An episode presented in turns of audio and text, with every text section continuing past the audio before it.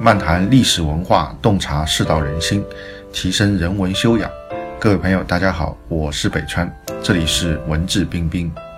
本期的背景音乐是古琴曲《搔首问天》，又名《天问》，相传其为屈原所作。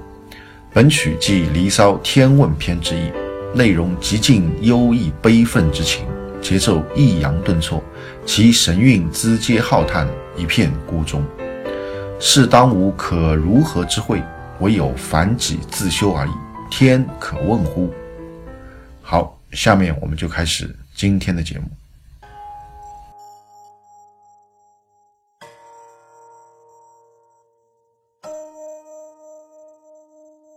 那么今天这则呢，也是出自啊《论语先进篇》。那么在《论语先进篇》当中呢，啊有一段是这样记载的：“明子视策，盈盈如也；子路行行如也；然有子贡侃侃如也。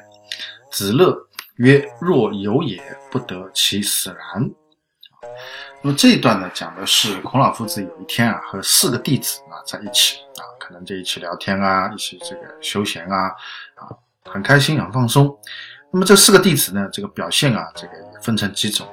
第一个呢，就明子，就是明子谦啊，也是这个孔门非常重要的一个弟子啊，明子谦啊，这个以孝行著称的，非常孝顺。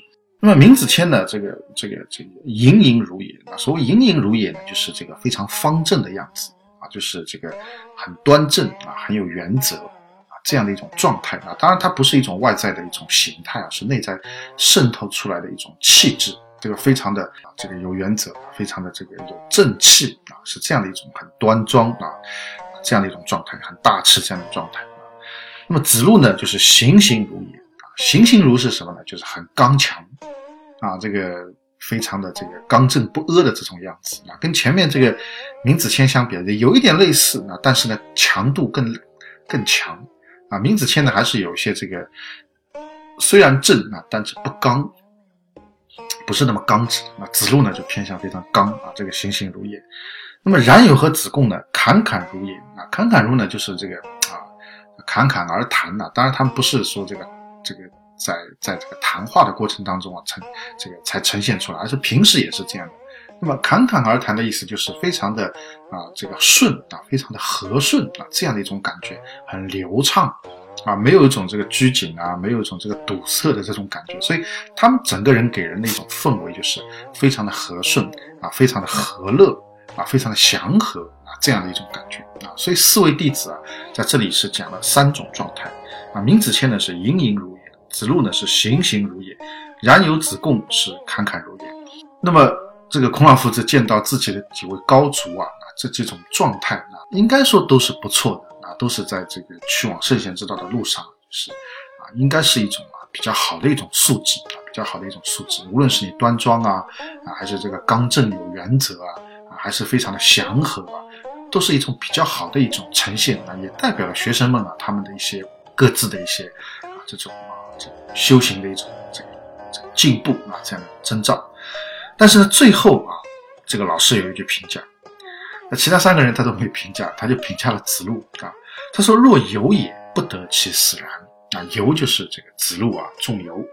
他说这个子路啊，将来可能不得好死啊，不得其死然。他说的不好听点就是不得好死。所谓不得好死的意思就是他死的会比较惨啊，不能够寿终正寝。不是一种这个比较安详的这个离开人世的方式啊，是一种比较惨烈的方式会离开。那么很多人说这个是孔老夫子在预言啊，在在在这个做这个预言家啊，那你也可以这么理解，也可以这么说。但是事后啊，可以说很多年以后，子路的这个啊这个结局啊，子路离开生啊离开这个人间的方式。恰好印证了他老师当年对他的一个授记啊，对他的一个预言啊，所以这个就很神奇了。那么后面一篇我们会讲到，子路具体是怎么死啊？子路之死啊。但是呢啊，在这篇当中呢，其实我们也可以已经可以了解到，他已经啊，这个老师啊已经给他已经完全预言好。那么为什么孔老夫子会预言到他这个所谓不得好死啊，或者说死的会啊比较的这个惨烈的，就是因为他这个行行如也。所谓行行如也，就是什么？就是太过于刚直，啊，太过于这个硬，啊，不懂得这个转弯，不懂得谦退，啊，所以我们有句古话叫“每见钢刀口易折”，对吧？这个刀太刚了，这个脆度太大，它很容易折，啊，这个口子很容易裂开，甚至整把刀容易这个折断，啊，所以比较好的这个刀啊，比较好的这个武器啊，它不仅仅是要硬啊，它还要有有这个韧性。如果有这个韧性的话呢，它这把刀也好，这把剑也好，它就不太容易折断。如果只是这个非常刚，它这个金属里面制造这个刀剑的金属里面，你没有进行一些特别的加工或者加点特别的材料，没有办法让它有一定的柔韧度的话，那么它跟别人去这个刀剑相碰的时候啊，很容易就折断啊。所以刀剑是这样，那么人也是这样的啊。这个自然界很多东西跟社会界是相通的，那我们一直在强调这个观念啊，这是中国文化非常重要的一个观念。比如说，我们讲这个啊，这个这个就是说啊，自然界的草木也是一样的。我小时候，我记得在小学里啊，我小学低年级的时候，同学们经常会玩一种游戏的，我不知道啊，你们有没有这样的这个玩过同样的游戏？就是我们同学会去找一些从地上啊，就捡一些这个树枝啊或者树干啊啊这样的一些小的一些条。然后呢，互相之间就这个两根树干或者两根这个树枝之间互相之间就勒，啊，看谁的能够把对方的一根勒断，那就赢了，啊，就有这样的一种游戏啊，啊，当然我不知道是不是全国各地都有玩了，还是只有我们那个学校有玩，反正我是玩过的。那你玩过几次以后，你就会有经验了，就是你就会去找那种就是不是特别干的，啊，你就会找那种就是还有水分的。如果特别干的话，你会知道说你跟人一勒，马上就断掉了。啊，但是呢，你如果找那些有水分的，就比较有柔韧度的，你跟人家互相去勒的话，那就不太容易断。很很多时候，你还容易把人家的这个这个这个这个树枝给勒断。所以这个其实是我觉得就是自然界的一种现象，就是你太过于刚直的东西，你缺乏柔韧度的东西，你就很容易折断。那么子路做人就是这样，比较刚直。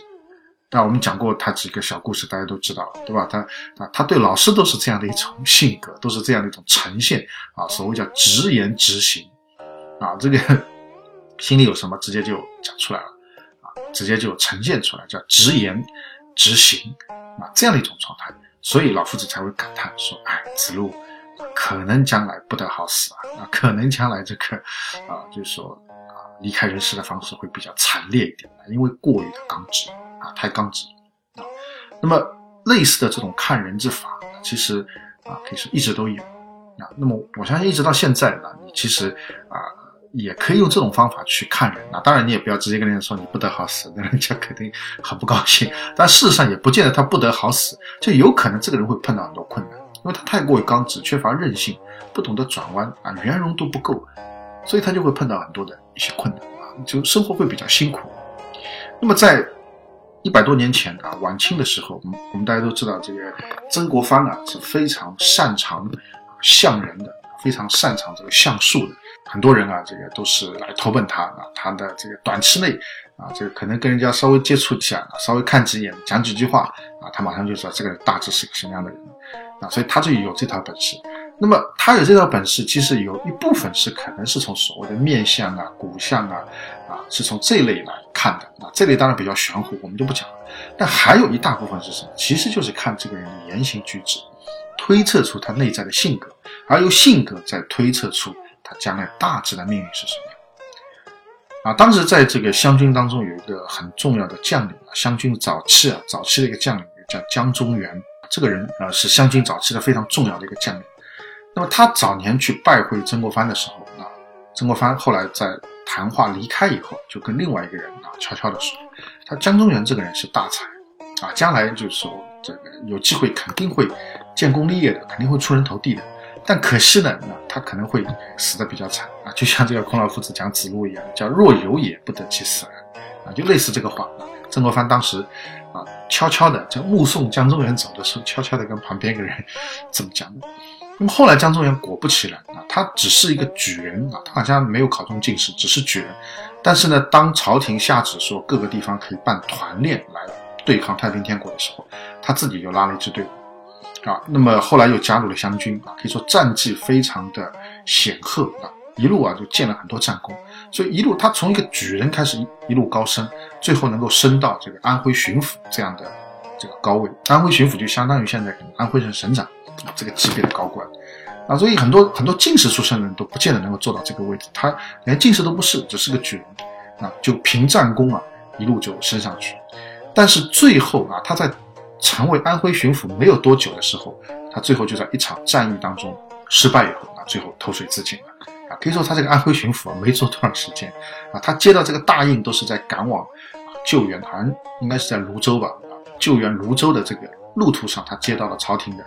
给他的这个这个新任官职和安徽巡抚的这个大印，但是就在泸州之战之中啊，他失败了。失败以后，他投水自尽啊。那么当时他投水自尽，我觉得可能有几种心态。那第一种当然觉得啊，我可能要为国尽忠，对吧？那我的部队全部打完了，我我一个人那这个也应该这个殉职啊，这个才是一种我作为一种啊朝廷的这种忠诚的这种表现。那么第二个呢，我想可能他也是这个羞愧难当啊，他不能接受自己如此失败。他也觉得没脸去见人了，对吧？他可能这个时候有机会逃走了，但他觉得逃出去也很傻，对吧？逃出去，你第一个你战败，这个要受到责罚的。那第二个，那就算大家都同情你，那知道这个敌众我寡，你战败了，问题是人家看你的眼光，你可能自己也觉得不舒服，啊，所以他可能受不了这些，啊，他最后就投水自尽。啊，所以他其实是少数的这个，应该说，应该是说是这个可以有活路可以逃，但是他没有逃啊。以这个这个啊自尽的方式来殉国这样的一种这个状态，那么也可以看得出他是性格比较刚烈的。如果他柔韧度比较强的话，那就先活着再说呗，对不对？先活下来，对吧？现在国家也是用人之际，我也算是一个将才，朝廷就算有责罚啊，还会让我戴罪立功的，对不对？朝廷也是用人之际，也不会轻易的啊就把我杀了，对吧？如果说别人啊看我的眼光如果有问题的话，那也不要紧啊，那我下次再来嘛，对吧？胜败兵家常事，我下次打胜仗就可以了。以前也打过这么多胜仗，啊，所以他如果能够这么去想一想的话，可能也就不会去自杀，那也就不会去投水自尽，啊，所以我觉得这个跟子路啊，其实是有点像，就是曾国藩当年对他的评价，也是跟孔老夫子对子路的评价非常相似，叫不得其死人。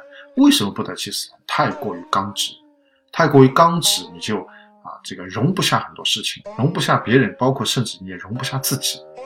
啊，那这样的话，你就会碰到一些困难，碰到一些挫折，啊，你就可能会这个不能接受，不能接受的话，你可能会往一个比较极端的方向去走，啊，这个就是比较可惜啊。所以做人就是不能够我们讲过于的刚直，你在刚直当中你要加入水分，要让它变得有韧性啊，就像一把好的刀剑，它不仅仅是硬，不仅仅是锋利，同时它还要要有柔韧度，这样的话它才这个格斗的时候它才不容易折断啊。所以做人也是一样。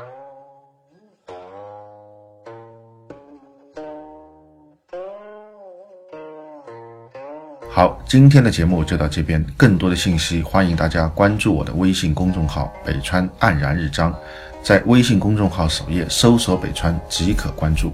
谢谢。